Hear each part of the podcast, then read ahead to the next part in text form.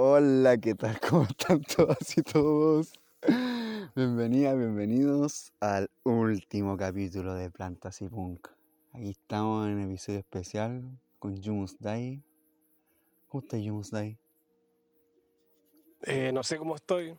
Eh, verdad que no sé cómo estoy, porque podría decir que estoy bien, que estoy bacán, algo así como cuando uno eh, tiene esa seguridad, no sé, estás ahí en tu casa, estás ahí ah, cómodo, tenés un cafecito al lado, ¿cachai? Como que ahí estoy bien. Pero ahora estoy como medio pausado, medio lento, medio eh, abierto a muchas como energías que estoy sintiendo ahora, un poco frío. Y, y el por qué, yo creo que ahora lo vamos a desarrollar. Entonces, no sé, no, tengo- no, no sé cómo estoy. Bueno, hoy día fue un día bien eh, poderoso y con estas situaciones.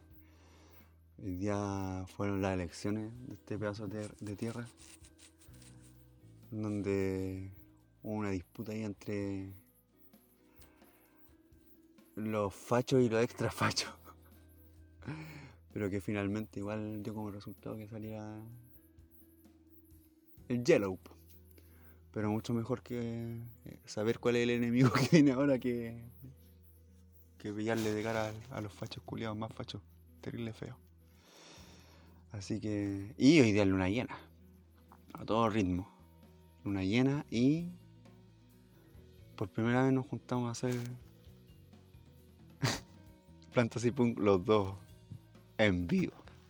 Eh, es como un capítulo súper especial porque no estamos en- frente a un computador. Claro, antes lo hacíamos cada uno frente a un computador lejos, eh, cientos de kilómetros de distancia, y por primera vez estamos uno al lado otro.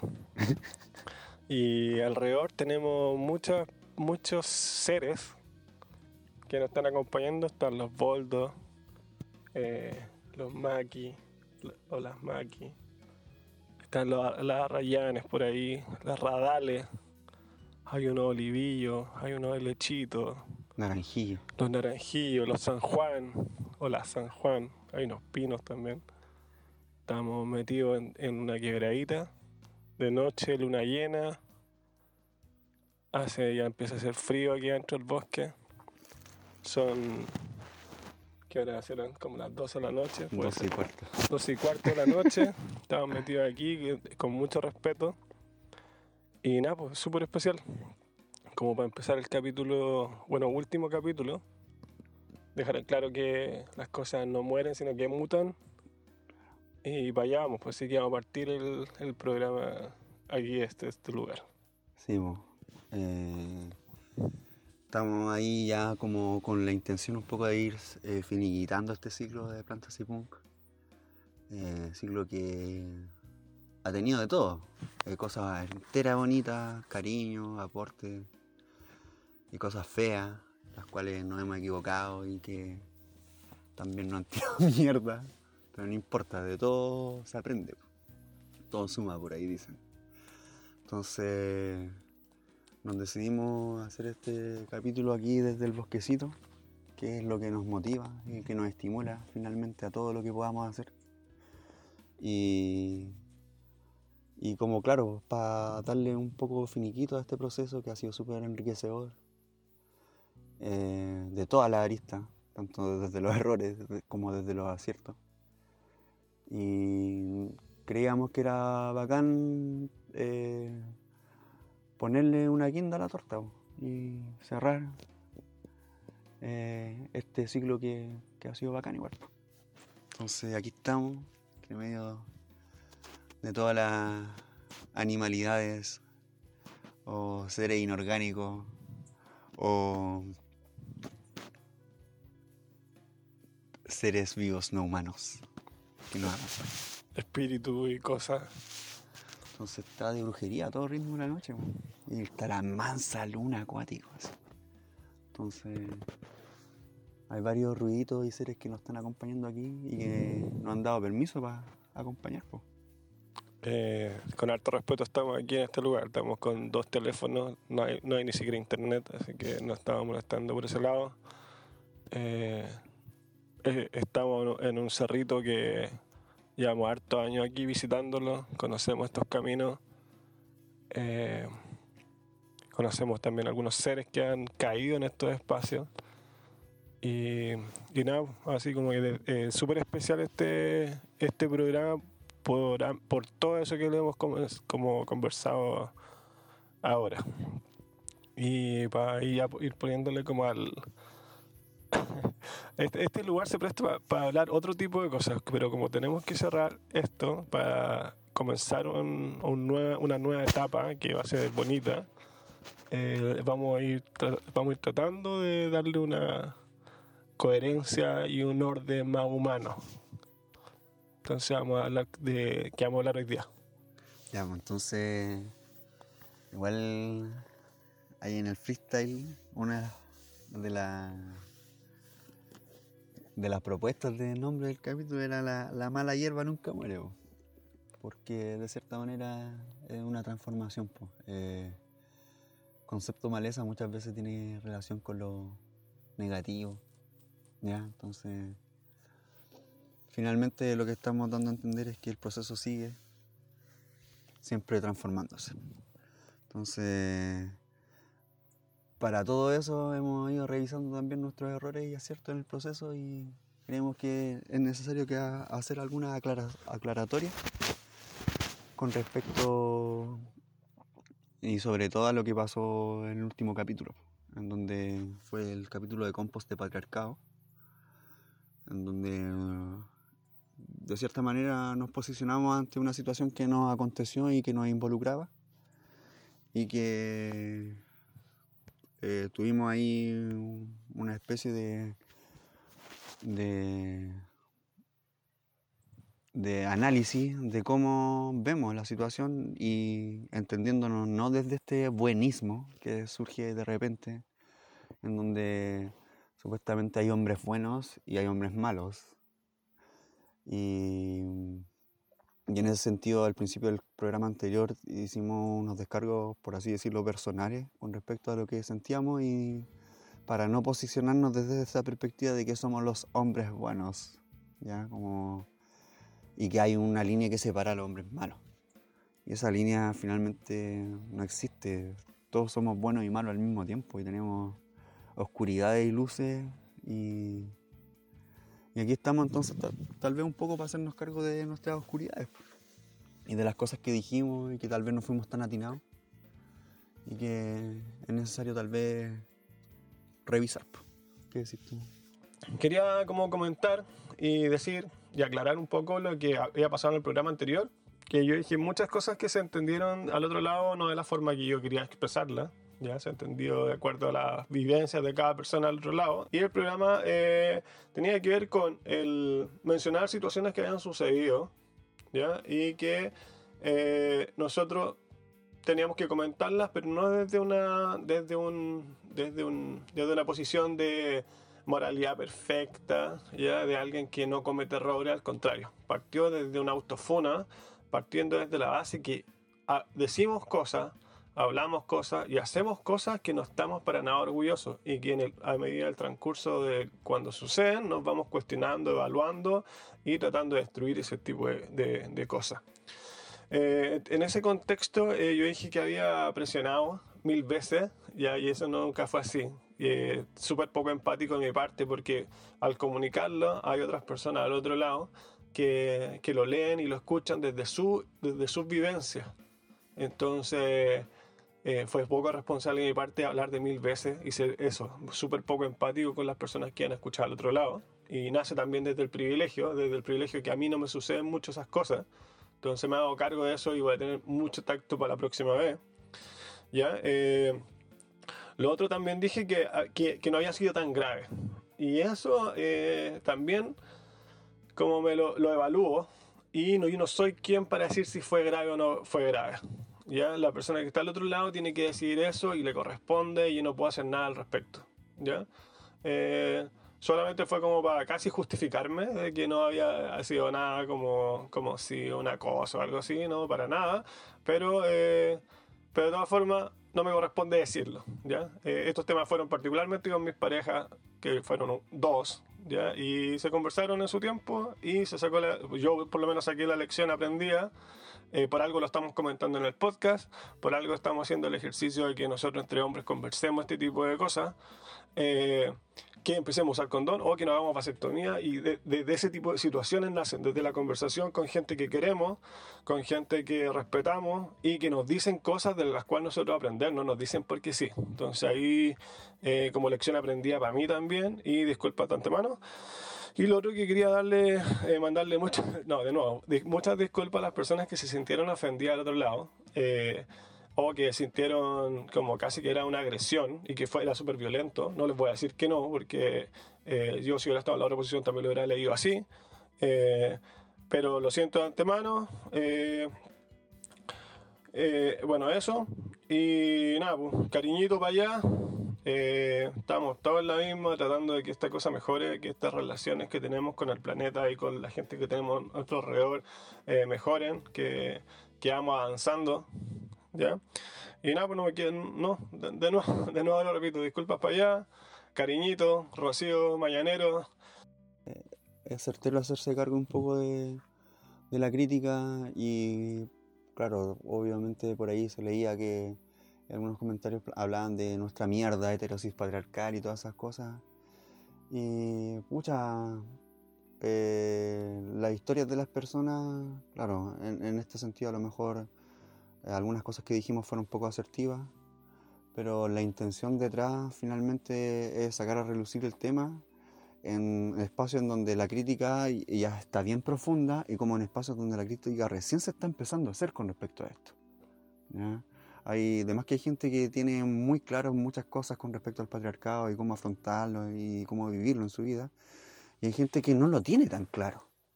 Por lo tanto, no hay como una forma que es la que es, por así decirlo, más moralmente aceptada.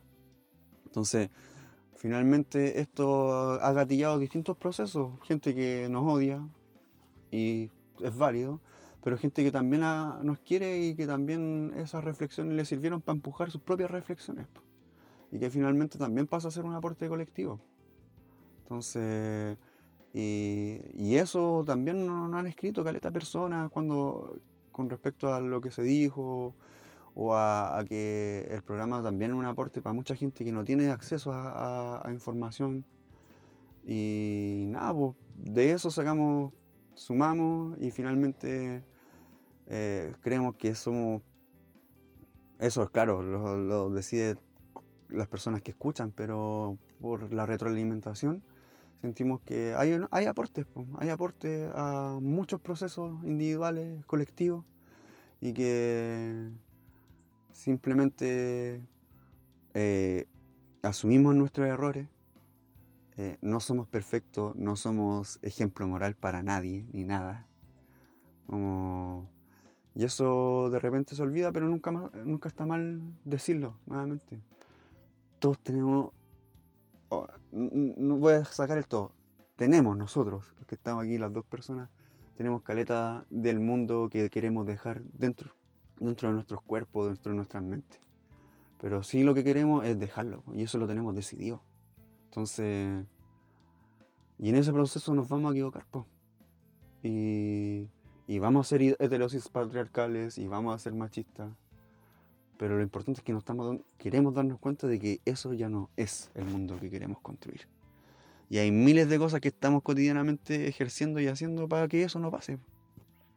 Y, claro, ultra autoexigente cada uno con su vida, pero estamos aquí para darlo nomás, pues, para seguir. Así que eso, pues, con respecto a lo que pasó en el programa anterior, pedir disculpas pero asumir que tampoco somos ejemplos morales para que nos tomen como la gran verdad. Cada uno tiene que hacer sus propias reflexiones y, y créanos la mitad, obvio, siempre. Lo mismo que le digo a mis cabros chicos cuando estoy haciendo clases. Esto es la... Créanme la mitad. De toda la info que le doy, créanme la mitad. No me tome como la verdad, porque la verdad se construye en el camino de las personas que lo viven. Así que eso por mi lado. No sé si quería agregar algo más. Eh, no. Ya, pues, estamos. Entonces, seguimos con el punteo que tenemos. Y ahora vamos con nuestra canción de intro, pues, loco. La ponemos y volvemos. Ahí va. Lo intentamos porque amamos la naturaleza, porque el volcán, la tormenta y la brujería nos llaman a la por la vida. Porque los muertos, las balas, las hachas, los aserraderos ya no nos dejan dormir, ya no nos dejan soñar. ¿Qué harías tú si vieras que violan a tu madre? Estarías ahí sentado mientras la ultrajan los milagritos la guerra por su liberación. Mancha tus manos con tierra, azufre y carbón. Liberación de la tierra. Plantas sin boom.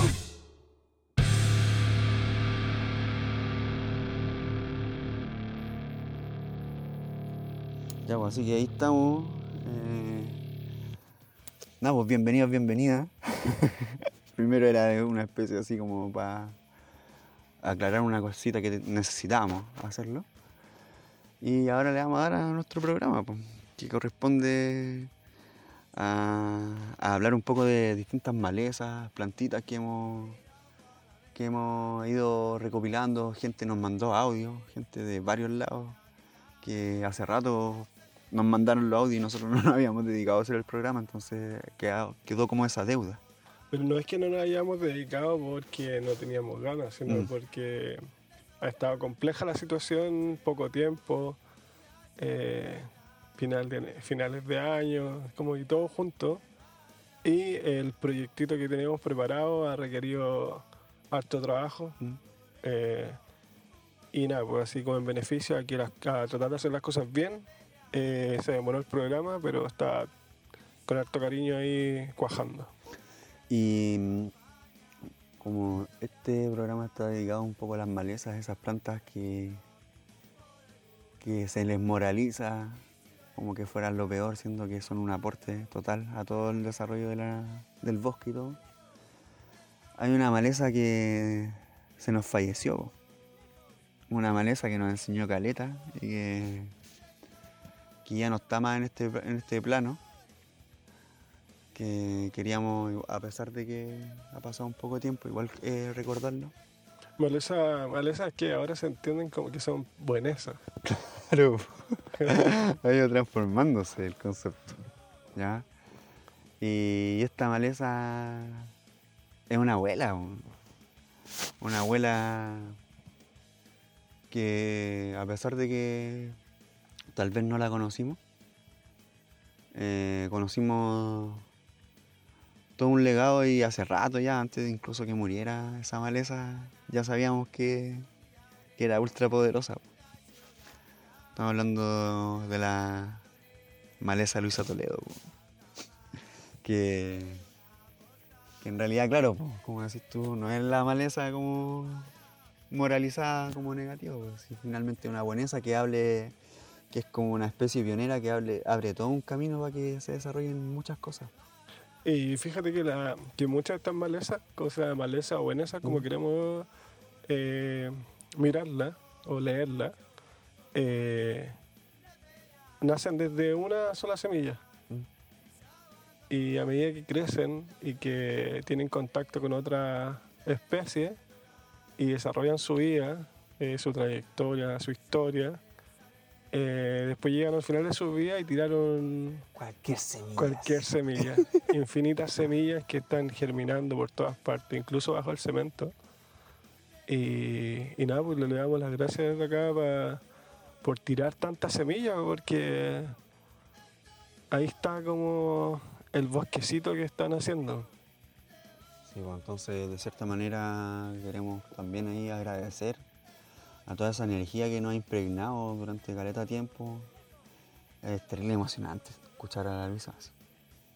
Como un par de palabras de Luis Toledo dan una voluntad de guerra impresionante. Y le invitamos también a escucharla, a, a saber de su legado, de dónde saca su fuerza, de todo el proceso que ha vivido con la muerte de su hijo, que vivió. Y nada más que agradecer, po, y, entenderla como una especie pionera de este bosque que estamos formando. po.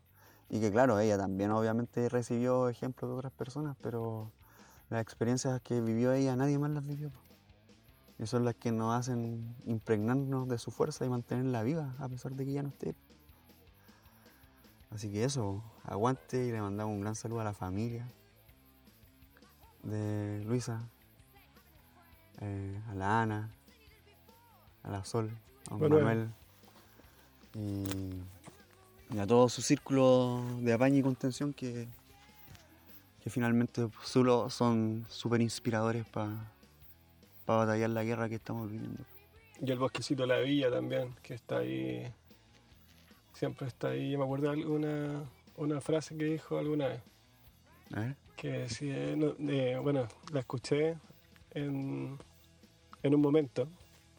Y decía, eh, ahí cuando, cuando vayan arrancando eh, de la policía, eh, tienen que estar vivos que una de las señoras que está ahí en, en algún edificio les va a abrir la puerta y los va a esconder. Y, y es súper bonito eso porque es una familia que, Que no, no tiene, no tiene lazos de sangre, claro. sino que es una familia que está ahí casi en el anonimato, pero cuando están, pasan estas situaciones, eh, la familia te apaña. Y estas familias no son eso, no son de sangre. Eh, en la familia no sanguínea que uno se va armando mm, con el tiempo. Así que eso queríamos aportar y visibilizar, pues, que estamos ahí con la Luisa y su familia desde este bosquecito desde este bosquecito, la recordamos como parte del mismo bosque. Así que muchas gracias, muchas, muchas, muchas gracias por estar ahí en nuestra memoria y por continuar inyectándonos energía. Así que eso, seguimos con nuestro punteo. Oye, el. Ya, pero el, el- a mí, como que yo estoy en una, una interrogante que. eh, me, me- o sea, me tiene. Claro, lo, lo voy a repetir. Estamos en. Estamos aquí en el cerrito y la luna está llena, full. Parece que hoy día es luna llena, Sí, hoy, hoy día, día. hoy día es Total. y, y la luna ejerce fuerza sobre las personas, ¿cachai? O sobre los animales, o sobre las aguas, sobre todos los seres. o- Somos curados. somos pura agua. Entonces, de verdad que yo estoy medio, medio como confundido aquí dentro del bosque. Como que trato, estoy tratando de hacer el programa, hablar lo que tenemos que hablar, el punteo, pero no puedo seguir, seguir como la línea, porque son muchas las situaciones. O sea, estamos aquí, eh, hay un sonido del agua alrededor, hay grillos, y quizás cuánta cosa hay alrededor de nosotros que nos está mirando y nos está diciendo estos personajes quiénes son, qué están haciendo aquí. Yo creo que nos conocen igual, pero, pero igual es, Todavía no nos echan. todavía no nos echan, no, no hay ningún indicio de que, nos queramos, que, nos- que quieran que nos vayamos. Eh, nunca, lo, nunca lo hemos sentido antes, así que vamos a seguir aquí. Pero por eso que compartimos esto, porque eh, desde la comodidad de nuestras habitaciones, desde nuestra comodidad de las casas, desde lo que hemos construido como ciudades, como, como personas, nosotros mm, eh, manejamos la situación. Ah, Eh, aquí no. Aquí no manejamos nada. Estamos vacilados. Aquí está- estamos tratando de hacer una cosa humana, pero a más allá. Estas cosas son energía. eh, y por eso como que me doy, me doy el tiempo y nos podemos dar el tiempo a esto, porque en definitiva el lugar toma decisiones y nos hace decir cosas. no, no Como, cana- como canalizando. como canalizando, es como canalizando la información que ellos creen que nosotros hablemos. Una cosa así, una locura, me esquizo, pero, Mística. pero la, la tiramos igual. la- y la tiramos con, con la perso, es decir, bueno, eh, aquí estamos. eh, cuando hablamos de bosque, eh, es porque lo vivimos. Mm. porque lo necesitamos y porque queremos que el bosque explote por todas partes. Entonces nos damos el tiempo de decir esto. Eh, así que ahí vamos a tratar de continuar la línea. Bueno, la- vamos a tratar de seguir alineados con el programa. Eh, el programa se llama La maleza nunca muere. Con la mala hierba nunca muere. La mala hierba nunca muere, es el dicho oficial. Eh, ¿Por qué? Sí, porque, claro, po, el concepto de maleza está gatillado principalmente por la moral. po, Porque dice mal, esa, ¿cachai? Y si vamos a una definición de lo que es maleza, es una planta que no se quiere que esté en el lugar donde está. Y, y para eso, claro, el criterio de quién quiere o no quiere es antropocéntrico, es humano. Entonces, de cierta manera las malezas son esas plantas que están ahí y que claramente eh, para las nociones humanas de orden y control es un punto de fuga. Y ese punto de fuga es incontrolable. Y la maleza en sí misma trae una carga, trae una información que es gatillar el bosque. Entonces, estamos haciendo este programa porque sentimos que que es necesario ir como propagando esas malezas, po. a pesar de que estén tan eh, moralizadas negativamente, son un espacio en donde se escapa el bosque del control de la ciudad y que son inspiradoras, pues cualquier foto de, así hemos visto caretas fotos de, de plantas o malezas tomándose edificios, saliendo de, de- entre medio de los autos, igual. O el clásico dibujito del guanaco de los pacos dado vuelta, en donde le salen plantas por todos lados. Entonces, un poco refrescar esa intención que tiene la maleza de ser bosque. Que parece no serlo, pero hay todo un mensaje implícito ahí. Entonces, por ahí yo siento que va este proceso de que finalmente Plantas y Punk tal vez podría ser también una maleza. po. Por eso va a quedar ahí, para que el que quiera escucharlo. Claro, efectivamente vamos a dejar de hacer programas, pero la weá puede seguir circulando y cualquiera puede escuchar Plantas y Punk en cualquier momento de su vida y eh, aprender, po. porque a pesar de que terminemos de hacerlo, nunca va a morir esta energía que hemos eh, invertido en esto. po. Esto finalmente, estas palabras finalmente igual van a ser bosque. Sí. Eh, a mí, como eh, para llevarlo al por qué el, el programa de, de la maleza, o sea, la mala hierba nunca muere, es porque aunque le echemos toda la plata del mundo en herbicida a la maleza, la maleza al otro año o en dos años más va a brotar con más fuerza. Como fuerza ilimitada, energía ilimitada. eh, banco de semillas en el, en, ahí en, el, en el suelo, en el subsuelo, ilimitadas. Y, y nada, pues yo creo que esa es la energía con la que estamos eh, trabajando. Como, me acuerdo de hace tres horas ¿Mm? que me puse a ver las noticias. No tengo tele en mi casa, entonces no veo muchas noticias. y Cuando voy a casas que tienen tele, eh, veo noticias y me gusta. Y vi una celebración, o vi mucha gente en la, en la calle, en Santiago y en, en diferentes, diferentes puntos del país donde se estaban reuniendo a celebrar. Eh, eh, celebrando cualquier cosa.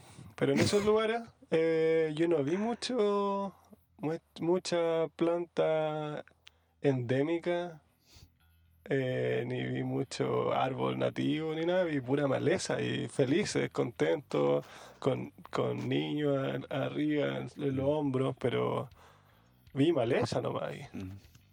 Y, y ahí uno va a ir, a ir asoci- asociando también que somos todos medio male- maleza para esta Malezoide. mal- malezoide para este sistema. No, no somos una, una sangre muy, muy azul, ni somos, venimos de linajes muy puros, ni nada. Somos malecitos nomás, y entre, entre malecitas nos apañamos y generamos estos lazos que son muy poderosos. Entonces, hace un tiempo ahí por la red social del Instagram propusimos que hiciésemos este programa de cierre más colectivo y más participativo con otras personas. Y nos mandaron audios, po. Audios que es tan terrible entretenido escuchar como, como a exper- otras personas y otras experiencias también tienen mucho que aportar. Entonces, el programa de hoy va a ser un poco poner esos audios, escuchar la experiencia de las personas y y ir así como entendiendo cómo las personas diversas han ido relacionándose con las plantas que están a su alrededor. Que generalmente no son cultivadas y son malezas, y que implícitamente traen todo un mensaje que las personas que nos van a que vamos a escuchar ahora su relato nos van a, compartir. Que está bien entretenido, fue bien bonito y emocionante escuchar que otras personas se motivaron igual, y que le dieron algunos minutos de su vida a este lugar. Así que eso, vamos con el primer audio. Ya vamos y lo comentamos. Hola, hola amigues de Plantas y Punk. Bueno, eh, quería contarles un poco sobre la borraja respecto de la propuesta que, que habían tirado la consigna. La borraja es una hermosa planta que eh, es una maleza que está por todos lados acá en Argentina. Tiene una flor azul, eh, medio iridiscente, eh, entre azul e índiga y tiene muchos pelos y pinchecitos en sus hojas y bueno, es muy muy plaga, sirve más que nada para polinizar huertos. Eh, las a las abejas les, les encanta, así que siempre es bueno donde hay borraja y muchas flores y sirve para esta cuestión de la polinización. También la tomamos, yo la uso mucho en el mate porque me encanta ver el mate con esa flor hermosa azul. Eh, sirve también para las personas con útero, para ayudar en el proceso de eliminación de, de sangre. Eh, también he leído que es sedante eh, y que bueno, y que despierta ahí algo como del orden de, la felicidad, la tranquilidad, la alegría. Supongo que debe ser por ese tono hermoso azul. También sé que es originaria del norte de África, Siria, Líbano. Eh, bueno, espero no haber apabullado. Eh, vean la borraja, es hermosa, es una estrella azul mágica y radiante que se ofrece muy generosa y que es una preciosa, preciosa maleza que atrae mucha vida. Así que bueno, gracias Plantas y Punk por el espacio. Les mando saludos y bueno, gracias. Oye, ahí está el, ahí está el, bueno, el audio que nos mandó la compa y, y es bacán igual el, el rollo porque cada persona que, ten- que tenga una relación con una borraja nos va a decir cosas distintas de la borraja. Y se explica perfecto porque ahora nos enviaron, o sea, en ese momento nos enviaron otro audio también de borraja. Veamos qué nos dice y cuáles las diferencias, cómo lo, lo, cómo lo vive, cómo vive esa relación. Mi buenaza favorita es la borraja porque es una planta que una vez puesta en el jardín, en la huerta, se cuida sola, es autónoma y ah, como medicina apaña la autonomía del cuerpo y mm, atrae polinizadores, eh, es comestible, tanto sus flores, que tienen un sabor muy rico, como sus hojas. Em, bueno, tiene hartas propiedades minerales que no tienen otras plantas en lo comestible alimenticio. Y además en su como pudrición de invierno, como en su descomposición también fija un montón de nitrógeno y, de otras eh, sustancias que a la tierra. pues. Entonces, además es hermosa, tiene un color morado increíble eh, y, y aporta en muchos ámbitos, como en, en muchas dimensiones del ciclo de la vida. Así que ahí va. Oye, bacán el ciclo, me encantó los podcasts, sigan haciéndolo. Nos movió a una comunidad entera que estábamos pensando en lo mismo. Así que autonomía y resistencia nomás, en todos los cuerpos y en todas las plantas. Oye, eh, bacán, ¿cachai? Onda, ahí quiero decir dos cosas. Uno, que bonito que la. Bueno, uno siembra la semilla de borraja y después se zarpa y ya no podéis sacarla y, y, y toma decisiones por sí sola. Y claro, eso genera un proceso más autónomo eh, en la huerta. Empieza a tomar decisiones ella eh, del lugar. Y lo otro que, claro, ahí en, en los nos mandan harto cariño y harto apoyo a Plantas y Punk, pero también está la invitación a, destruirnos y, y cuestionar todo lo que nosotros decimos porque es parte del, del, del aprender, ¿cachai? El- nosotros también no, no, no hemos... No, eso. eh, después lo desarrollo en otro lado, después. Ya. Igual la masa planta, la borraja, como tiene esa capacidad de autosembrarse. po. Y, en la dinámica de autosiembra tiene harta capacidad de establecerse en varios lugares. Em, incluso crece bien rústicamente sin que nadie la riegue en muchos, en muchos casos. Eh, altamente atractora de insectos benéficos para las plantas. Creo que por ahí también atrae crisopa y, algunas moscas cernidoras que son controladoras biológicas de otras plantas, o, sea, de otras plagas, por así decirlo, los pulgones. Entonces, convivir con la guarraja en nuestras huertas, en nuestros bosques alimenticios, en nuestras distintas técnicas de agroforestería, empujan totalmente a la resiliencia del mismo ecosistema. Una planta con mogolita está en todos lados. Ya, ya supo cómo establecerse ante las distintas sucesiones ecológicas y creo que se pueden hacer hasta fritos de hojas de borraja. Se puede comer a todo ritmo. La flor también ahí tiene su aporte. eh, por ejemplo, en torno a la polinización de bastantes especies comestibles de árboles.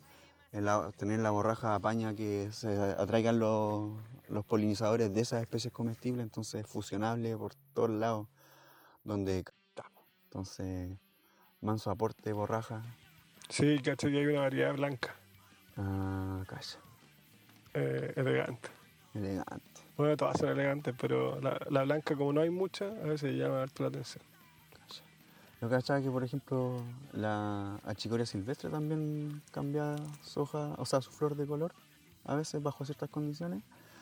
Y la galega, galega officinalis también, generalmente su flor es azul, morada, pero hay también variedad blanca. Y la. Eh, Maqui maqui. blanco. Ah, sí, maqui blanco también allá. Y el deal de oro blanco.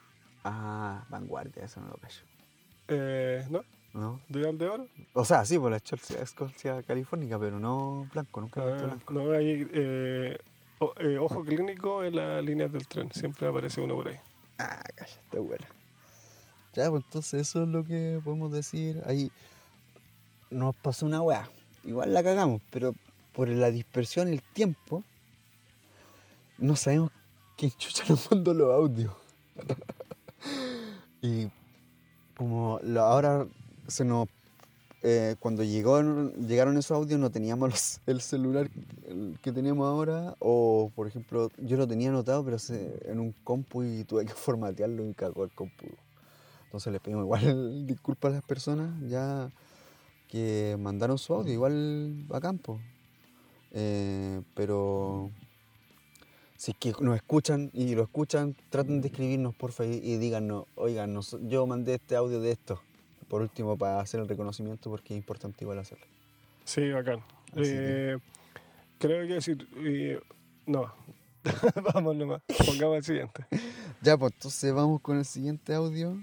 Aquí. Oye, antes de que poner el, el otro audio, estamos tratando de que este capítulo sea como eh, más velocidad humana, pero si sale muy lento, va- es- así va a quedar porque no podemos hacerlo más rápido. Aquí tenemos que hablar no tan fuerte, ¿cachai? Entonces estamos ahí medio guardaditos arriba de una piedra. Así que, nada, pues eso. Ya, pues entonces vamos con el siguiente audio. Hola a todos, desde aquí de un cerrito solitario del Maule Sur eh, elegimos eh, como la planta favorita al diente de león, una planta con mucha energía yan, eh, masculina, eh, se relaciona con el elemento aire, eh, regida por el planeta Júpiter, eh, se relaciona con la prosperidad, con la abundancia, con el bienestar integral y con la expansión en todas sus formas. Una planta que amamos mucho, por su función ecosistémica, crece así entre las grietas, las podemos ver en las ciudades, saliendo en los rincones más impensables, ya que una de sus cualidades es que extrae nutrientes de las profundidades de la tierra, en sus raíces las acumula y las sube para compartirlas con las plantas que crecen a su alrededor. Eh, por eso es nuestra planta elegida, además que, que tiene así propiedades maravillosas para, para la salud, así una gran medicina, fortalece nuestro sistema inmune, combate la anemia, es depurativa. Así que por aquí amamos al diente de león. Que estén bien cabros, un abrazo, em, que este término de este programa traiga eh, puros buenos proyectos para ustedes. eh, gracias por tanto, por tantos años de aprendizaje y les abrazamos desde acá. Eh, aguante las cabras. Aguante, Son la máxima pandilla ahí. Eh, es fanático de su trabajo, fanático de... Este sí callamos quién es, po. Sí, pues este cachamos. Eh, no vamos a decir su nombre porque- para que sea más underground. O, no, o lo vamos a decir. No, No, va a ser ahí. Eh, esa pandilla, eh, con mucha sabiduría, como cuando se refieren a las plantas de esa forma, ahí me doy cuenta que soy una materna más del mundo de las plantas. Sí. Y, y nada, eh, cariñitos para allá y, y eso. Porque aquí se habla ya como un lenguaje un poco tal vez fuera de la academia, fuera de esa visión ecosistémica y todas esas cosas que generalmente hablamos, se ve una, hay una visión mucho más holística y que tiene que ver también con los temperamentos, con, imagínate, que la planta tenga que ver con un planeta, por loco. ¿Cachai? Ese rollo igual está súper interesante, pues, ¿cachai?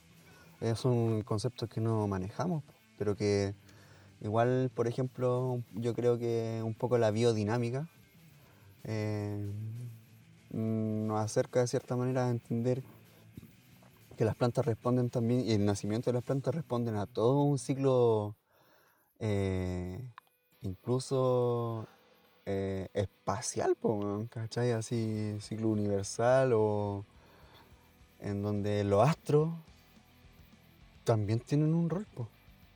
Entonces, me acuerdo una vez fue una charla de biodinámica y que la persona que decía que, que estaba ahí, que hablaba, yo no cacho bien de din- biodinámica, estoy como siempre he leído por fuera la weá. Y, pero lo que más entendí era que la biodinámica era un proceso en el cual se trabajaba en torno a todas las energías, incluso astrológicas, que están presentes al momento de hacer nacer una planta. Entonces, cuando, no sé, pues, uno hace nacer un- una haba, al momento de germinar se le imprimen a esa haba todas las condiciones y características que tiene todo el, el universo eh, con esa planta. Como que se plasma, se imprime a la identidad de esa planta eh, todo un, un contenido astrológico incluso. Entonces, me queda grande, te- me queda terrible grande todo eso. Sí, aquí yo me tomar una libertad porque, eh, claro, eh, ya empezamos a tocar otros temas que, que hay, hay, hay harta gente que está haciendo cosas súper interesantes en torno a este tipo de cosas. Y ahí podemos meter la, la- bueno, toda la biodinámica o la agrohomeopatía. Eh, y ahí nos empezamos a meter en, en temas medios cuánticos en Mm. relación a, a la sanación y cómo estas plantas se transforman en, o cómo en la memoria se transforman en pequeños discos duros de información eh, a través del agua. Y ahí ya sería bacán que, que otras personas Sí, bueno. tirar, tirar el rollo, así sería bacán como continuar con este con esta línea desde otras partes. Igual hasta aquí, por ejemplo, para tirar el toque, no, vamos a tirar eh, recomendaciones. Sí, igual puede ser. Ya hablo de tirar el toque. Eh, la gente de, ¿cómo se llama? Eh, la red de semillas libres de Galápagos, que tiene Radio Semilla. ¿Ya? Ellos tienen súper buenos programas, entonces le, le invito a que vayan a escucharlo. Y ahí trabajan harto, bueno, de todo. Y, y nada, pues, para, ir como dándonos cuenta de que hay hartos podcasts, hay harta gente que está haciendo eh, programas entretenidos. Eh, hay unos chicos que están haciendo el Permacultura Podcast, que está también súper bueno. Eh, hay otro que se llama este podcast Dale Callampa, que también está bueno. Sí, hay cositas muy, muy bonitas. Entonces, podemos ir rescatando cosas de todos lados y sería bacán que, que continuara Planta Sibún con otras personas. Claro, igual yo creo que esto no lo hemos conversado, pero siempre se me ocurre de que eh, el espacio Plantas y Punk está y que cualquier otra persona que se organice y que sienta la afinidad con esto que se está diciendo podrían tomarlo y organizarse y hacer la weá de tomar las plataformas que existen y seguir dándole. Sí, las cabras, las cabras cachan caleta. Sí, pues entonces también se me pasa la tele de repente eso. Pero bueno, por, desde nuestra parte, eh, por eso estamos haciendo este cierre, pues, Sí, para ver sí. si es que aparecen otras voluntades también. ah, para tir- tirar el rollo y compartir ese conocimiento que estamos haciendo. A mí me pega caleta este audio también, ¿sí? Porque porque tengo un compartir con la persona que hablo. Ha sido un compartir muy profundo que no tiene que ver con, con relaciones de pareja ni nada de esas cosas. eh. Tiene que ver con que la persona que abrió es la mamá de mi hijo. Conflicto de interés. Conflicto de interés, Y, totalmente. y tenemos este espacio que nos une, que son las plantas po, y la naturaleza. po. Y que llevamos años aprendiendo. po. Contigo también, o sea, ella también ha aprendido caleta y hemos sido un piño de aprendizaje colectivo horizontal a todo ritmo. po.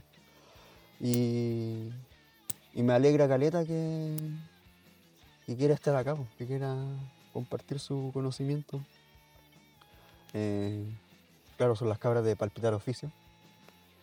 Y, y que para mí es súper emocionante que, que valoren este espacio también como válido pa- y seguro para ellas para compartir lo que saben, que es caleta.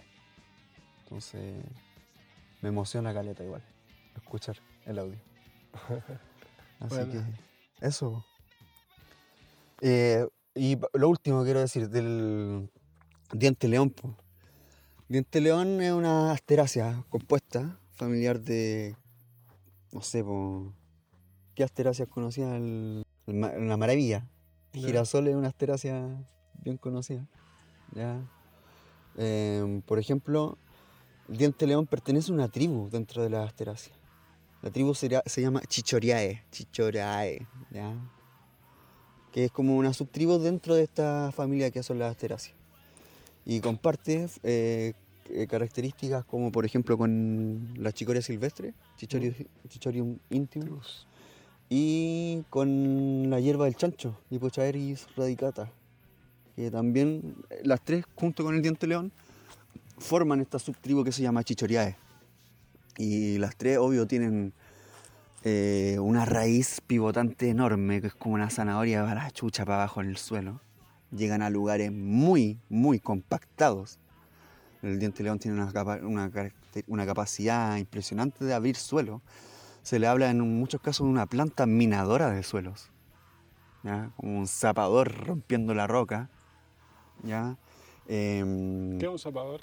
zapadores son las personas que ponían explosivos y reventan lugares de repente en distintos ejércitos. Ah, Entonces, eh, de cierta manera, esa tribu, Chichoriae, Diente León, eh, eh, Achicoria Silvestre y, Pocha- y eh, eh, Hierba del Chancho, tienen ese aporte po, de ir a las profundidades, abrir el suelo, ya del Diente León se saca café, café de la raíz también. Ah, hemos hecho, hemos hecho ese café, queda, súper bueno, parece café en realidad. Sí, no.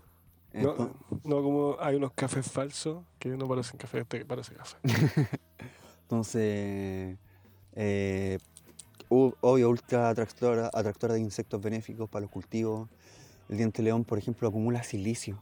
Un elemento que, que de cierta manera el silicio lo que hace es eh, endurecer las paredes celu- celulares para que las plantas no pierdan tanta agua. Por lo tanto, el diente león, hacer purines o convivirla con otras plantas también eh, puede posibilitar a las plantas con las cuales colinde eh, como facilitando la superación del estrés hídrico. Entonces el silicio ahí tiene constantemente esa pega. po. Entonces eso quería ahí como complementar con, con respecto al diente león, po. No sé si queréis decir algo más. No, nada, eh, me gustan esas plantas. Eh, las invito a ir a buscar una que sea Artoteca caléndula. Arctoteca caléndula. Maestra. Sí, una maleza máxima, anda por todos lados, se escapó ya. Pero es distinto de la caléndula. Sí. También en Sudáfrica. O sea, también de África. Oye, me hicieron una crítica. Eh, un chico que, un saludo para él, eh, vivió un tiempo en África y, y cuando nosotros hablamos de África, como que no mencionamos el nombre, eh, o sea, el, el lugar. Mm, Y África es gigantesco y tiene infinitos Distintos biomas climas, pues, y claro. microbiomas. Entonces, nosotros teníamos un- una segunda parte del capítulo de África que nunca llegó a puerto, nunca, nunca sucedió, pero ahí íbamos a entrar en los microbiomas de. O sea, los biomas en realidad de, me- claro, pues es el de- capítulo que de- quedó el del Mediterráneo. es del Mediterráneo. El Mediterráneo está, está armadito, eh, donde íbamos a trabajar todo eso. Y claro, con esa, con esa crítica hacía ese- desarrollar un poco ahí, pero como no lo hicimos, Mm. eh, nos hacemos cargo y, y igual va a aparecer. O sea, esa información que est- está guardadita, está preparada Mm. y la vamos a meter ahí en un, en un proyecto futuro. Sí, pues porque lo que queríamos hacer era un poco a- a hablar de los cuatro eh, lugares del mundo donde se da el clima mediterráneo, eh, hablar de las especies que están presentes ahí. Ya estamos hablando, no sé, de California, estamos hablando de Sudáfrica, Australia. Australia y el Mediterráneo Mm. ibérico po, también. Y el quinto lugar es acá en Chile, po, en la zona central de Chile. De Chile. Entonces queríamos, en algún momento salió, eh, investigamos y salió harta información con respecto a esos cinco lugares que finalmente son espacios que nos sirven de ejemplo para relacionar los análogos ecológicos que existen en esos lugares también como si es que se dan acá, también usarlos como parte o convivirlos como parte del bosque que se puede estimular acá. Sí, no, y está bacán el, tema porque, por ejemplo, en Australia eh, vamos a tener que hacer ese, ese, bueno, algo vamos a hacer con eso, si es que, eh, bueno, va a llegar la información en algún momento, pero, eh, por ejemplo, cuando hablamos de eucalipto, al toque se nos viene el Eucalyptus globulus o el Eucalyptus nitens, que son los que hay aquí en la zona, pero hay infinitos, hay cientos y cientos y cientos de eucaliptus. eh, eucalipto arcoíris. Eucalipto arcoíris. Eh, y eh, hay eucaliptos de zonas húmedas, eucaliptos de zonas secas, eucaliptos que generan eh, bosques monotipos, eucaliptos que se pueden convivir con otras especies. Hay infini- infinitas eh, eh, posibil- especies de especies, género- de especies- género sí, eucalipto. especies del eucalipto. Y lo más loco es que es una condición, o sea, el eucaliptus es una, se adaptó a una condición ya deteriorada. Es una planta pionera eh, en esos lugares porque ya se pitearon el clima ahí hace mucho tiempo atrás y se pitearon el bosque antártico que cubría esa, esa zona eh, cuando estaba pegado con la Antártida. Así que vamos a dejar eso, esa, toda esa información para un... Pero está súper entretenida. Un revival por ahí. Sí.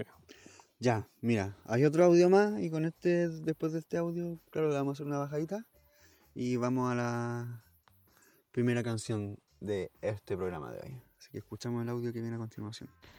Hola, hola chiquillos, ¿cómo están? Oye, felicitaciones por el programa. Aquí un fan desde Valpo.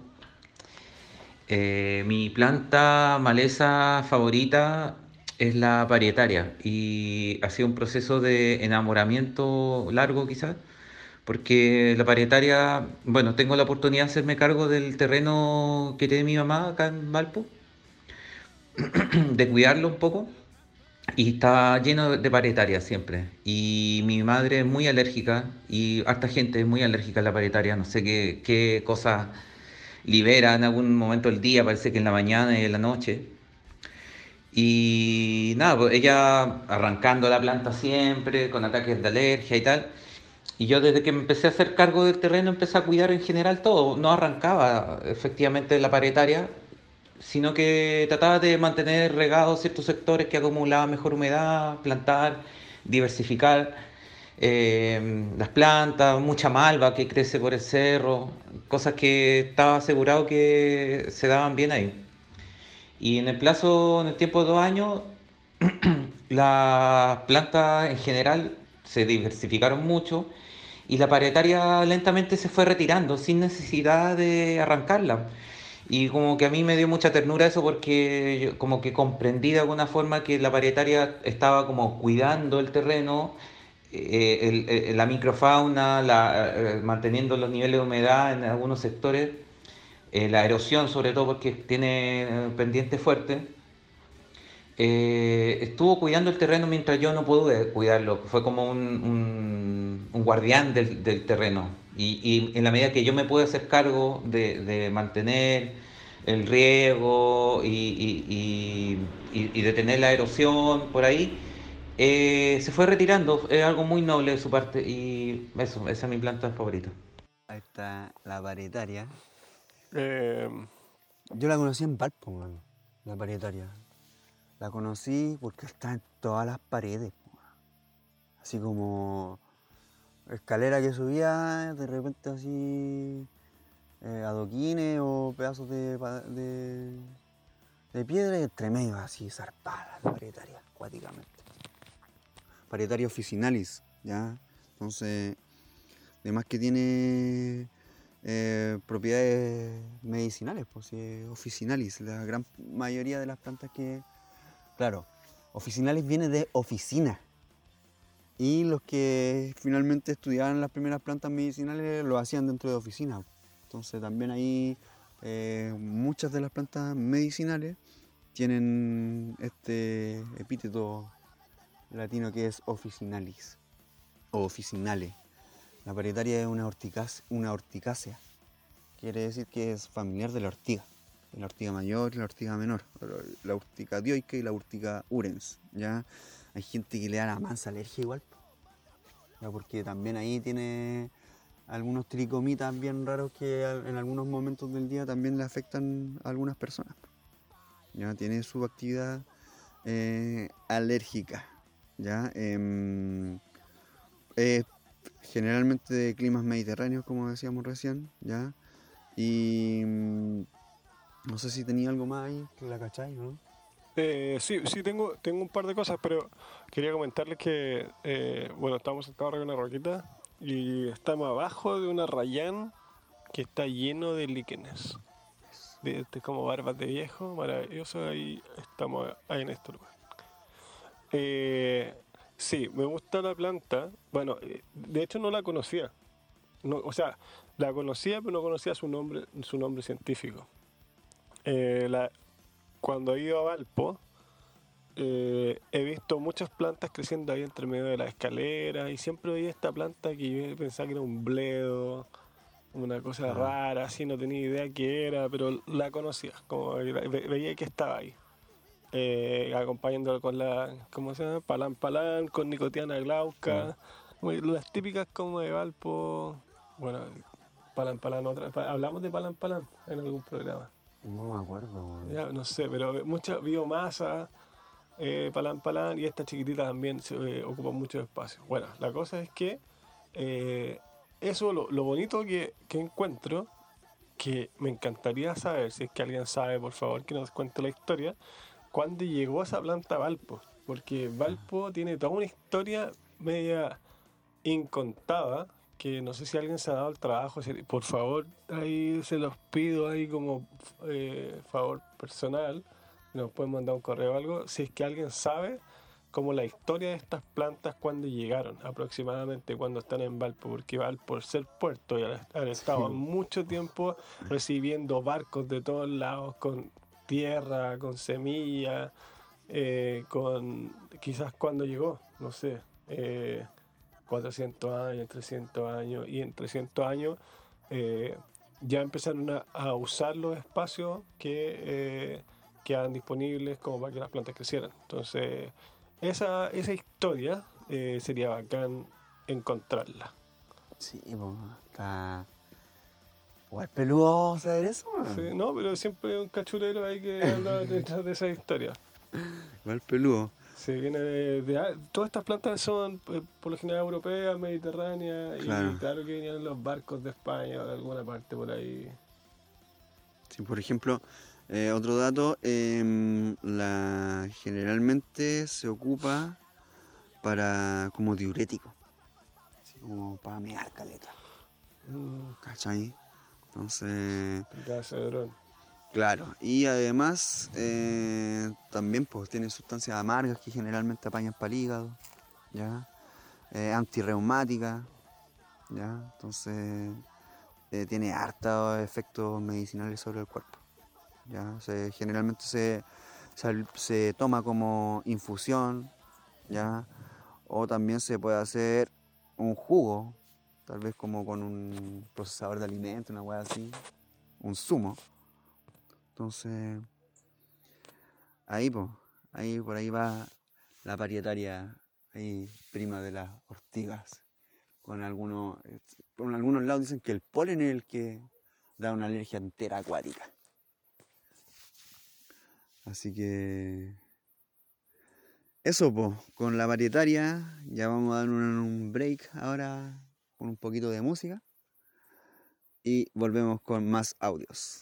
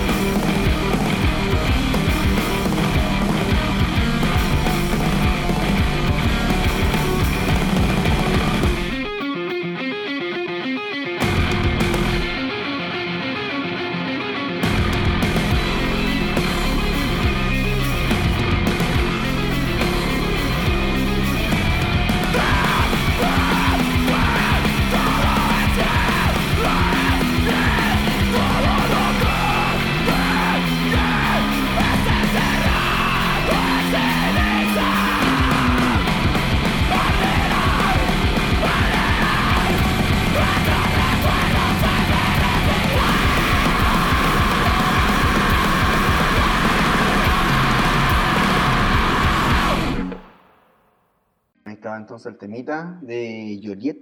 Se llama Dolor de Marinero en la costa del Vesubio. Tiene el manso poder. Bacán ahí para que sintonicen la banda. Es muy buena. Eh, ahora entonces seguimos con nuestro próximo audio. Ya, este un poquito más largo, pero no menos interesante. Aquí va. Espero que estén muy, muy, muy bien. Primero agradecer la instancia de este audio y eh, el programa, por supuesto. Siento que mm, son tremendo aporte al conocimiento de plantas y no de manera lineal porque no son occidentalizados. Eh, así que les agradezco muchísimo cada vez que les oigo.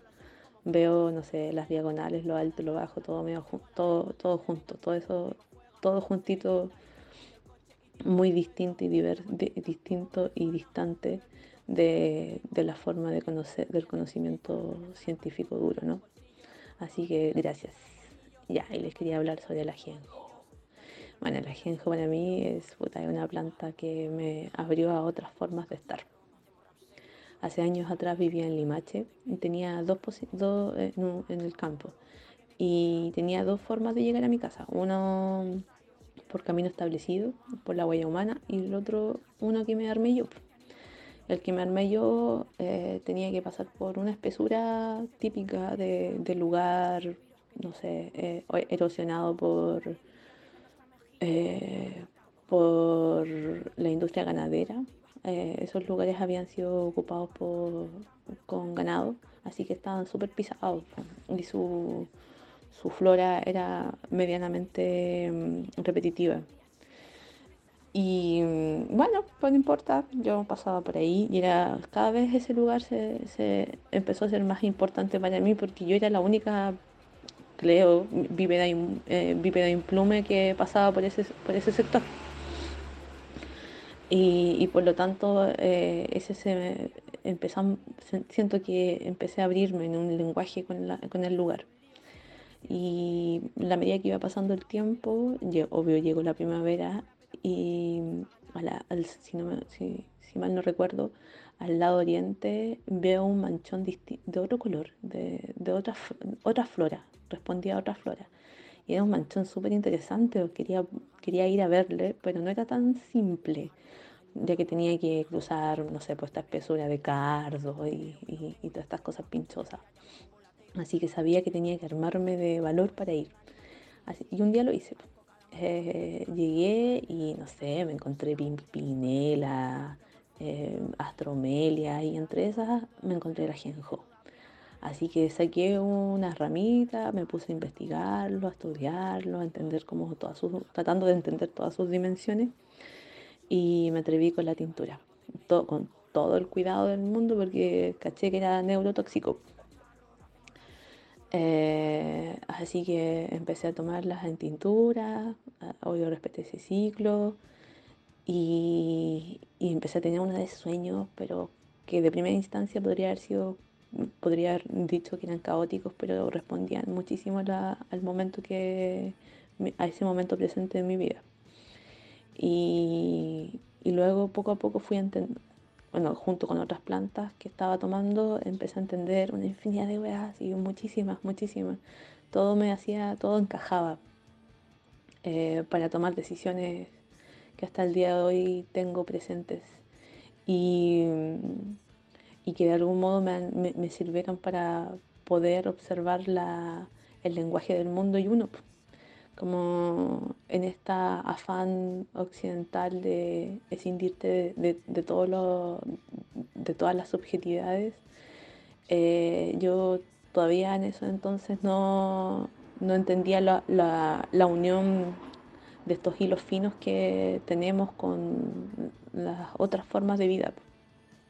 Así que desde que, desde que me pasó eso, Siento que el ajenjo me permitió observar mi, el lugar donde, los lugares de donde habito. Ver qué cosas crecen, hago como una especie de... En cada lugar que he vivido, que he vivido en varios, porque, porque errante siempre, em, leo, hago como una lectura o un levantamiento botánico para entender qué cosas qué lenguaje es el que me están entregando. No sé, po, por, ejemplo, el mismo cuando, cuando aparecen demasiadas em, dientes de león, es fijo que me haga un batido por el hierro, porque tengo carencia de hierro, en fin. Siento que de algún modo me, me aconsejan. Así que bueno, esa es como mi experiencia con las malezas.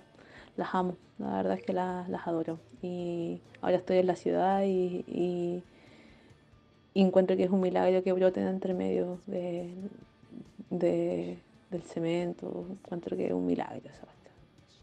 Bueno, no, o entendiendo la, concepción de milagro no de manera metafísica, sino que la presencia misma. Bueno, eso. Un abracito grande. Se me alargó el audio, pero bueno.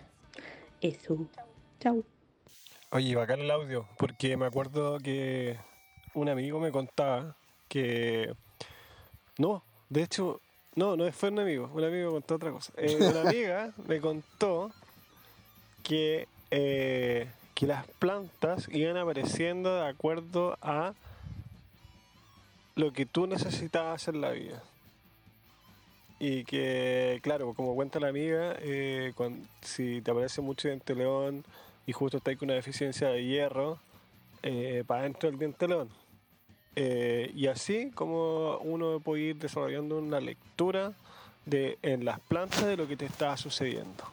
Era bacán el rollo. Así como que te salen las plantas que te corresponden. Que te corresponden y que tenéis que un, un bolón así maravilloso y yo que así ah, atravesado y fue máxima así como claro otra lectura de las situaciones desde otras aristas desde otro mundo desde otro lenguaje Y otra cosa en relación a la genjo muy muy bonita que estaba con una amiga que, al día de hoy tiene 84 años eh, recién cumplido, así como, no sé, pueden ser tres semanas. Eh, y eh, me dijo, oye, se me, se me enfermaron las gallinas. Ah, no, y mira, voy a contar la historia completa. Andaba por ahí y yo le digo, ¿qué anda haciendo? Ando buscando ajenjo. ¿Y por qué? Ah, porque se me enfermaron las gallinas. Eh, ¿Y qué le va a dar ajenjo? Sí, ajenjo, quinoa y leche. Ay, ay, ay. Ajenjo, quinoa y leche. Y dije, oh, maravilloso. ¿Y con eso le pasa? Sí, eso le, da a mi mamá, quizás hace cuánto tiempo, y yo se lo doy y funciona. ¿Y qué es lo que le hacen la gallina? No sé, po. no, es que no me, no quiero hablar cosas que no sé, ¿cachai? Ah. No, no quiero tirar Ya, pero el- es parte de una receta así de, la abuela receta entera, bueno. así y, y el resultado.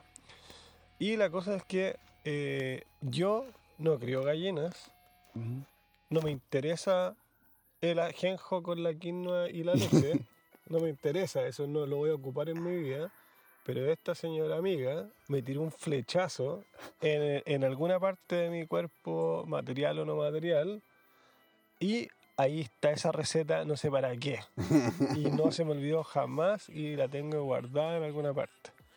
Y me ha servido en otros momentos porque las otras personas, también mayores, eh, también hemos tenido la conversa de la, del ajenjo, la leche y la quinoa. Entonces, por alguna razón, esta señora eh, me flechó la receta y ahí está. Y ahora eh, yo cumplo con mi parte y la flecha va para ustedes. La ajenjo está buena. La, la masa brujería, esa hueá, leche con ajenjo y. Quinoa. Chao, la wea. Que- Pero- que salen volando las gallinas. así. No sé, quinoa amarga tiene que ser. Ay, amargo, más amargo, no sé. Por ejemplo, em, el ajenjo es una planta que se puede propagar por semillas, por estacas también anda bacán. Es resistente a la seca, en varios contextos es bien resistente a la seca. ¿Ya? Eh, eh, claro, es... Por ahí dicen que es parte de la absenta. Sí, ¿Sí o no? sí. No, Si no, mal no lo recuerdo. Sí, ah, ¿verdad? ¿Verdad que sí? Creo que una de las plantas que se ocupan para la maceración de la absenta, porque es un trago ahí que tiene unas características más psicodélicas, po, ¿no? Vean nuestra, nuestra modestas. Nas- Nostradamudescas, claro. El, la ajenjo es, es un. Es como del grupo de la Artemisia. Como está la Artemisa, que es la Artemisa vulgaris. Artemisia vulgaris. ¿Ya? Y este es Artemisia absinthium. El ajenjo. Em, también he cachado. Claro, pues esa weá de la, la absenta es como con hinojo, ajenjo y menta parece. No, no me. No, tampoco me acuerdo. Ya, pero, creo que ajenjo es una de las plantas que está ahí, que tiene ahí No sé, no sé, perro. No sé. no, no sé nada. No sé, mucho perro. alcohol, así, no. no, yo tampoco algo bien, mierda. Pero para malestares estomacales, eh, pa- eh, tiene efecto ahí sobre el hígado, bacanes. Ah, y este se me olvidaba. Si tenéis parásitos, te limpia la guata de parásitos a todo ritmo. Andáis comiendo McDonald's igual. Absenta. Absenta, po, directo a la guatita. A, mí me gusta el ajenjo porque también se reproduce solo y sin agua, sin riego, sin nada. Genera bi- biomasa. Sí. Y, y tú metís la mano ahí abajo y está fresco. Mm, Suelo arenoso, suelo, suelo arcilloso, franco arcilloso. tiene un olor terrible fuerte. Máxima. Muy fuerte el olor, entonces se puede reconocer perfectamente con el olor. Claro, no es una ruda, ¿ya? Pero sí tiene los mansos olores que son bien importantes. Así que eso del ajenjo, pues, Vamos a continuar con el siguiente audio y lo ponemos ahora y después lo comentamos. Ahí va. Hola amigos de Plantas y Punk, aquí desde el Valle del Mapocho les quiero compartir mi maleza favorita. Esta planta para mí está asociada a mi abuela, quien me cuidaba y cuidaba también el jardín de la casa donde crecí. Esta planta es la Petacites fragans, Petacites fragans y su nombre común es tucílago. Eh, también se le puede conocer por purcílago o murcílago, como le dije mucho tiempo. Eh, es una planta nativa de Europa, norte de África y Asia Occidental y es una planta que se le llama también como una planta invasiva ya que se reproduce fácilmente por sus rizomas. Eh, aprovechando como este, esta cualidad es que le podemos dar como un uso de cubresuelo dentro de un espacio y además tiene propiedades medicinales. Ya cuando en lo personal cuando chico sufría harto de problemas respiratorios, entonces esta planta me ayudaba a pasar los inviernos ya que dentro de sus propiedades, eh, dentro de sus propiedades como medicinales, eh, alivia afecciones del, tracto respiratorio, es decir, tos, asma bronquial, ronquera y rinitis alérgica. Eh, también ayuda a la prevención de la migraña, es antiinflamatorio y antiespasmódico. Lo que sí está, está contraindicado en el embarazo, la lactancia y personas con afecciones al hígado. Y su preparación sería una cucharada de material vegetal por un litro de agua o directamente una hoja en una taza y se llena con agua. Y eso se toma durante el día. Así que ese es mi aporte. Espero que todas las malezas de todos los territorios sigan brotando y resistiendo a este mundo, eh, a este mundo gobernado por personas detestables. Así que eso. Saludos. Y aguante, el- aguante ahí. Aguante el audio y aguante el final. Pers- Personas detestables, po. Sí, son detestables. Eh, Sí, la la mansa planta igual, po. sí, tengo, tengo una historia. A ver, cuenta. ¿Pero quería hablar tú primero o la cuento la historia? No, dale historia. Eh, la historia eh, tiene que ver con que una vez andaba visitando un a una persona, un señor. Eh, lo iba a visitar varias veces, así bien seguido. Vivía en la punta de un cerro, tenía vacas, caballos, muchas plantas. eh, era una casa que había quedado, tenía, no sé, 150 años, tenía una parra como de 100 años, muy bonito su espacio. Y en una punta de tenía unos frutales, tenía limones, tenía hartas cositas. Y en una, en una punta de su espacio tenía un un como un paisaje ¿eh? donde, donde había un olivo así bien grande, adulto. O sea, de haber tenido unos 40 años, 50, no, no es adulto, pues viven como no. eh, mi- millones de... viven- así técnicamente, eh, así desde la literatura eh, Sí, académica, eh, vive 400 millones de años. no, no, vive 400 millones de años. Pero eh, tenía, yo he visto de, de 350 años. Ya, este de haber tenido 40 años. Y abajo tenía un, una paradera de tucílago. Bacán, eh, bacán, se veía muy bonito y yo estaba esperando que fuera otoño para pedirle unas plantas. Oye, porque estaba- tenía muchas, tenía infinitas. Eh, pasaron como dos meses que no fui y cuando me tocó ir dije, llevé una pala incluso para ir a sacar unos tucílagos y cuando llegué no estaban los tucílagos. Era un parche como de 6 metros por 6 metros de tucílago abajo, abajo eh, semisombra eh, con tucílago, abajo, la, la sombra del, del olivo y no estaba el tucílago. Estaba el suelo pelado hacia arcilla. ¿Lo habían pelado? Eh, Roundup. ¡Au! No está, yo creo que lo que pasó fue, le echó Roundup, eh, después lo rastrilló y después lo barrió. Así barrió el, todo lo que está ahí, estaba limpiecito. Y no estaba, mierda. sí, no estaban los tucílagos. Yo así que me dolió, me dolió la guata de la, de la situación. Te quedaste con la pala en la mano. Sí. Eh, me- no le dije nada, pues así como me fui. Sí, no, como. No, más que odiando, me fui con tristeza. Como de la situación, del planeta, de, de cómo se leen, todo. todo. Eh, y fue. Fui un año después. Triste. Fui un año después y, el- y ahí venía el tucílago abajo. Porfiado, Duro, porfiado, así venía igual, pero no podía trasplantar porque estaba muy pequeñito. Estaba- Mm. Estaban los rizomas abajo, pero la, la, la hoja estaba muy un pequeña. Sí, así que no lo saqué nunca, quedó ahí, pero yo creo que ahí debe estar abajo, o, que puede que ya haya crecido, pero esa es la historia con el tucílago. Es una planta, el tucílago eh, tiene un rol ecológico bien específico que tiene que ver con que es una planta que cubre los suelos. Se habla de las plantas cubresuelos, a todas esas plantas que generan como una especie de alfombra eh, por debajo de otros árboles y bien a nivel de ras de suelo, propiamente tal. Entonces, mm, el tucílago es un cubresuelo que no es tolerante al sol. Le cuesta caleta vivir al pleno sol.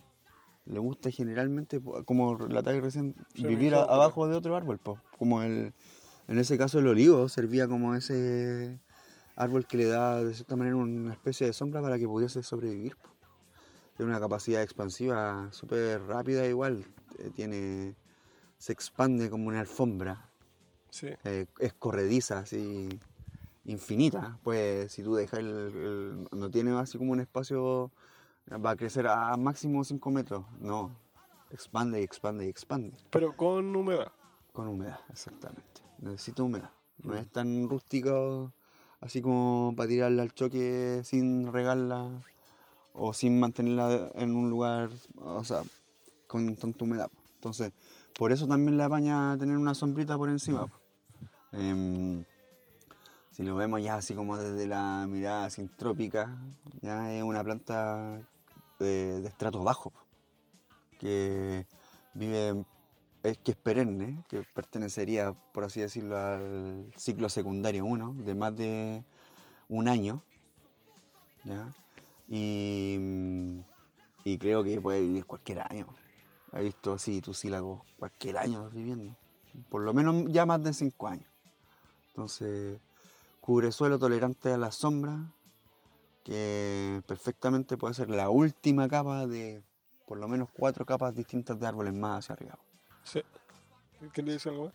¿No? Ahí- No, yo quería. eh, por lo general, como ah, bueno, hace un tiempo atrás, por ocho años atrás, cuando se empezó a trabajar el tema de los bosques comestibles, era una súper buena planta para los bosques comestibles porque aceptaba esta semisombra y era bacán. Eh, ahora con la agricultura sintrópica, eh, yo igual le, eh, le- hay un avi- un avisito que no la, no la pongan, de verdad que no la pongan ahí en modelos de agricultura sintrópica, porque, o, o si, o si tienen agua así, o si están más al sur de Chile también, como que tengan cuidado igual con las plantas que ponen ahí porque nos, si no, si no, hay una cosa que se llama la ecofisiología de las plantas, que incluso la agricultura sintrópica habla harto de ella. Eh, tenemos que entender de las plantas dónde vienen, eh, cuáles son sus características y ¿Qué cómo, necesitan? qué necesitan y cómo van a estar mejor y con quién van a estar acompañadas. Eh, si no tenemos eso claro, no, no pongamos estas plantas porque van a sufrir. Eh, por lo general se, se promete que la agricultura sintrópica va, eh, va a ser ma- maravilla o magia. Eh, yo no voy a decir sí o no, pero tengamos cuidado con las plantas que verdad que he visto muchas muertes así innecesarias en proceso. Sin entender cuál es el contexto de la planta, sin como un poco acomodarle las condiciones para que esa planta pueda sobrevivir. Sí, como que son bonitas las modas que, por ejemplo, veganismo, cosas así que, que aportan, pero cuando se trata de meter plantas a, a suelos malos o, o poner peumos expuestos sin una planta que lo proteja en los primeros años, eh, no es gracia poner esas plantas ahí porque sufren. Así que, sí, cariñitos para ellas. Ya, pues. Entonces, mm, Último. ya vamos a ir con la última plantita. Que, em, que la persona que, que. Mira, escuchemos el audio y vamos a agachar que, que esto ya es un poco distinto a lo que habíamos estado hablando recién. Me encanta su podcast y bueno, aquí les cuento mi historia maleza. Pasa que pasé todas mis infancias en Coyihuay, que es un pueblito a la cordillera de la costa, y había una planta que no me acuerdo el nombre, pero tenía un olor muy característico que servía para las picaduras de avispa y abejas. Entonces uno hacía una cataplasma así, eh, la mordía, se la ponía y se pasaba todo. Me pasó que mm, yo estaba embarazada y nos habíamos cambiado recién a una casa acá en Quilpué, una casa muy antigua donde la gente que vivía antes igual eran muy abuelitas. Y, me pasó que un día yo estaba muy embarazada en el calor quilpoíno, abro la ventana y me llega de golpe este olor a mi infancia, que era el olor de esta planta. Y, pasó justo que a mi compa lo picó una abeja y yo pesqué, y él es alérgico igual. Pesqué esta cataplasma, o sea, esta hoja, cataplasma, se la puse y se le pasó todo así. Eh, luego vino un jardinero y le pregunté que cómo se llamaba esa planta y me dijo que no sabía, pero que era muy antigua, que era una maleza muy antigua que de hecho ya no crecía que era como una suerte tenerla en el, en el patio. Y eso. Y pasa también que mm, la traté de buscar en una aplicación de, de, de las plantas y no, no apareció. Entonces, no sé, pienso que tal vez es una maleza endémica de acá, de la cordillera de la costa. Y eso, cabros, aguante mm, plantas y punk. Ya, yo voy a partir. Voy a partir ahí porque. eh, bueno, yo creo que lo otro lo vas a desarrollar tú, pero yo quería comentar que. Yo me crié en la ciudad. No soy un ser de bosque ni, ni jamás un ser de luz. y me crié en la ciudad y no- yo no me crié alrededor de araucarias, no me, no me crié alrededor de coigües, eh, ni siquiera de guayacanes, ni de molles. Así un saludo para Limache, para todas esas partes. Eh, yo me crié alrededor de... ¿Qué, hay- qué hay en...? Árboles urbanos. Árboles urbanos, pero Melia Cedarach, una- así, como se llama árbol del paraíso, pero... Falsos. Eh, Sí, no, y sopora. que ni, siquiera, ni siquiera había liquidamba, así eran, pobla- eran uh, unos barrios nomás. Eh, Melia Cedarach, Fresno, así, plantas baratas nomás, que, le- que venden en los viveros, ya. Entonces la relación que nosotros, que yo por lo menos desarrollé, no era con árboles nativos, ni con bosques milenarios, ni con nada. Tampoco íbamos de vacaciones al Quisco. En el Quisco lo más que hay es eh, el Quisco, o los cactus. ¿cachai? Como... Entonces no, no, no tenía mucha relación con esos tipos de bosques. Y mi relación era con las malezas, yo miraba las malezas. ¿Te fijas? Como, y las malezas, yo tampoco sabía sus nombres. Como que había una que me pinchaba. Claro. Esa Ah, pincha. esa, esa es la que pincha. Esa es la que- Esa es la que pincha y, y no sabía su nombre y tampoco me interesa. Si me decían el nombre se me olvidaba el toque, no me interesaba el nombre. Eh, Común, pues, menos el común, científico, común y pues. menos el científico. Entonces, eh, es loco igual porque están tan presentes alrededor de nosotros, son tantos los beneficios que nos entregan eh, y como que son de segundo plano y son más importantes ahí los árboles nativos, milenarios y que el bosque clímax y que, que el- eh, estos bosques maduros y, y el calentamiento global, lo- y el peumo, ¿cachai? y, y así Salvador. el peumo salvador, pongamos peumo en, en el desierto de Atacama y las malecitas que están alrededor de nosotros, la que me da mi abuela, que me decía que era manzanilla, que me, era para el dolor de guata porque había comido así infinitos dulces, eh, que ya no está presente, encima, como que ya después como que se, se pudrió el suelo, ya no, no- ya no, ya no se fue la, la- la manzanilla. Eh, nada, pues, ahí está como lo que cuenta la amiga, como la relación con la maleza. Sí, po, eh, e- esto es una planta que no sabemos el nombre. po. Y que ahí, a partir de la descripción de la amiga, hemos un poco ido entendiendo sus propiedades y eso, pero finalmente no sabemos de qué planta estamos hablando. Pero igual la quisimos poder poner porque lo que queremos validar y visibilizar es la relación directa con las plantas. Porque claro, el nombre científico e incluso en algunos casos el nombre común pasa a ser un mero adorno si es que yo no tengo una relación directa con la planta. Si no tengo una relación directa con la planta, nunca me voy a aprender el nombre científico, o sea, el nombre, y menos el nombre científico. Entonces, eh, es para un poco valorar la relación que podemos tener directamente con las plantas, sin intermediarios, sino que a través del mensaje que nos da la, abue- la abuelita, la tía, oye, mira esa planta, eh, sirve para la guata, oye, ¿te la guata? Sí, tómate. Ah, entración. Claro, eh, ¿estás con la luna? Ya, sí, toma esta. Ya, pero ¿y ¿cómo se llama? No, no tengo idea, pero esta sirve. Entonces, eso es un poco valorar que lo que más nos va a enseñar finalmente es nuestra relación directa con las plantas, con el ser vivo llamado planta que nos está acompañando y que se nos está visibilizando en ese momento y que son adornos nomás. El nombre científico es un adorno finalmente. Claro, nos sirve para comunicarnos con personas que a lo mejor no hablan este idioma y para conciliar en una planta que estamos hablando. Pero lo más sólido fundamental es relacionarnos con las plantas, convivirlas, po. ser amigas de ellas, po. cuidarlas, ver qué, qué me dicen sus hojas cuando la estoy mirando. A esta, le- a esta planta le- tal vez le falta agua, mira sus hojas están secas o están amarillentas. Hay toda una comunicación que está por interpretar. po. Y que todo va a surgir siempre de, co- de conectar con la planta. Verla, mirarla, tocarla, olerla. Y que son elementos que no están pasados por la razón, po, sino que están un poco relacionados con eso que hablaba Foucault, que es el conocimiento no discriminativo, que es ver a la naturaleza en su naturaleza sin nuestros juicios.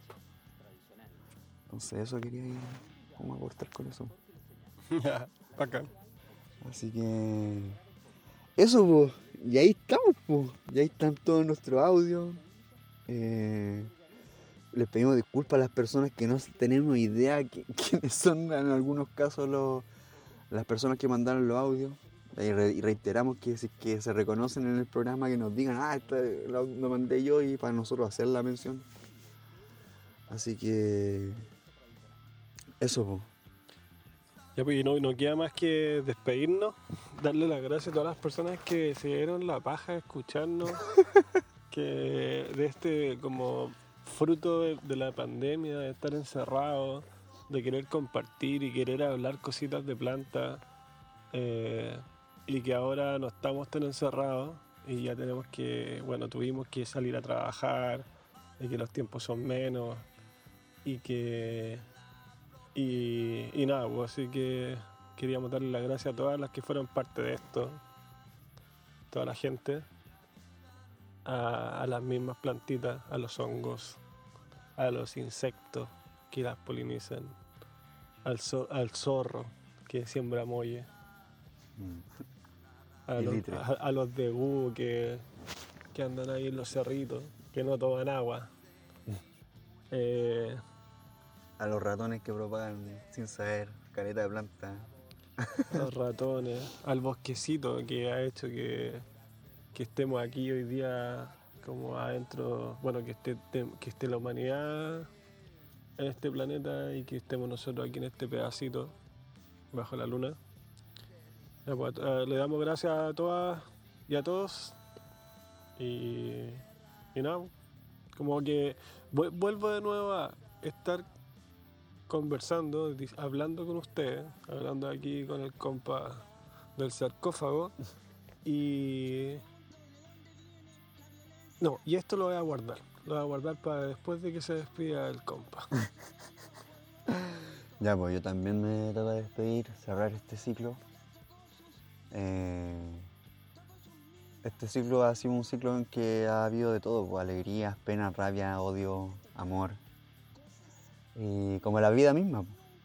Eh, pero sí como un poco como agradecer ese empujoncito de las personas que hasta el día de hoy no- nos siguen escribiendo como ya pues vuelvan, cuando el próximo.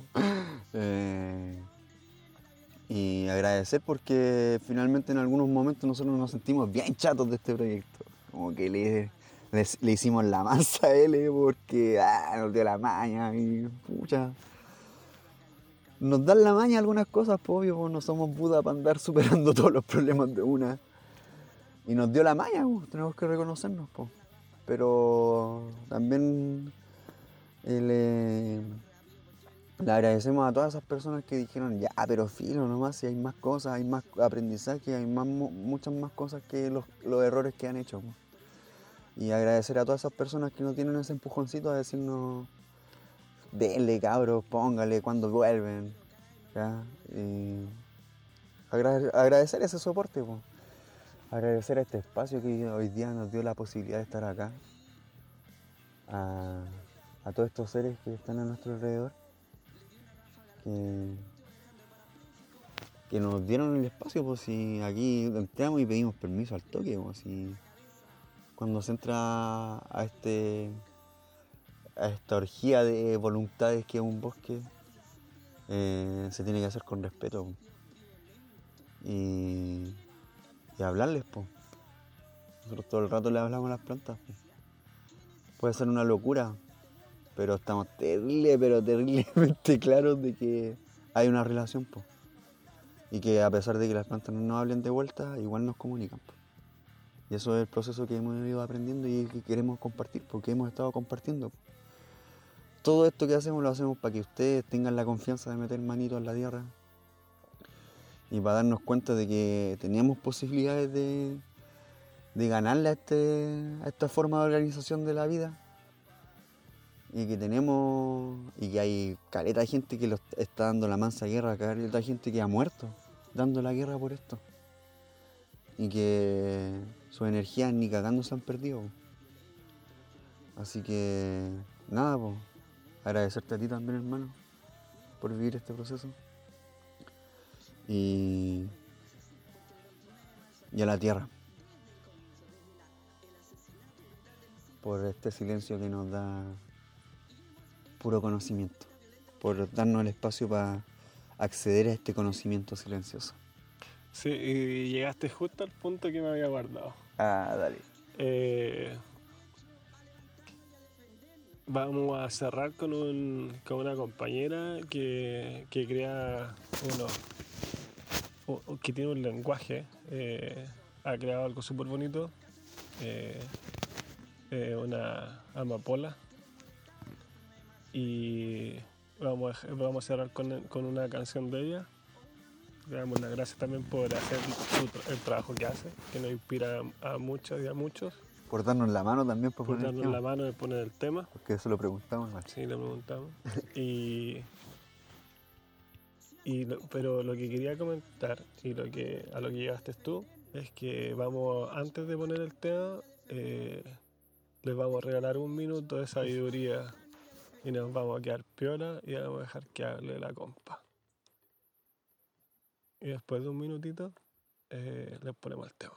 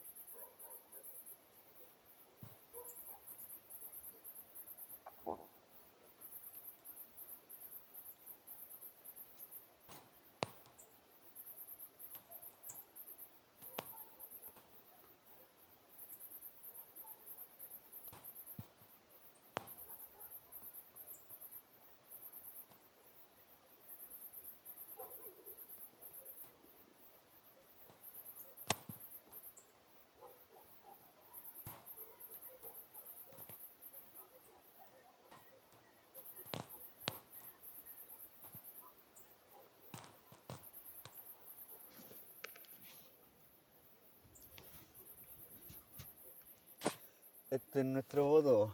Compartir con ustedes todo lo que estamos aprendiendo. Así unimos las voluntades para hacer cagar esta mierda que nos oprime. Y por eso lo hacemos. Les queremos mucho. Muchas gracias. Aquí va. Chau.